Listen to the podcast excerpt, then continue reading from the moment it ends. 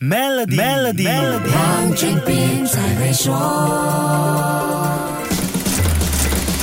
你好，我是黄俊斌。令吉对美元汇率在这个星期逼近一美元兑四点八零令吉的水平，距离一九九八年亚洲金融风暴时的四点八八五零令吉最低水平只有百分之二之差。分析师指出，美元强劲，我国出口疲弱，冲击了汇率表现。现在美国的通货膨胀情况，还有市场对联邦储备局调整利率的预期，这些事件都成了今年的重要关注点。那么，在当前的美国经济情况如何呢？接下来究竟他们是会加息还是？是会降息呢？来听听资深经济学家白文春的解说。通膨方面呢，尤其核心的通膨呢，还是处于一一个比较高的水平，大概是在三八线左右的这个水平。那么加上美国的经济的增长呢，还是相当的稳定。去年下半年的时候呢，有开始回弹的这个迹象。那么使到大家都担心，是不是如果需求在飙升的时候呢，加上美国的就业率。还是相当的稳定，薪水方面可能会继续的提高，那么这个是不是会再次推高美国的这个通膨，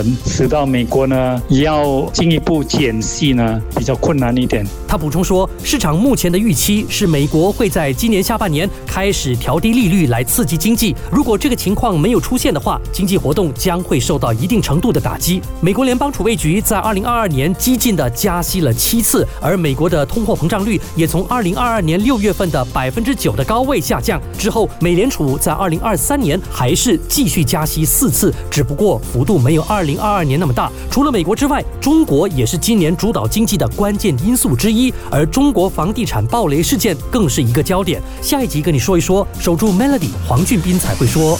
现在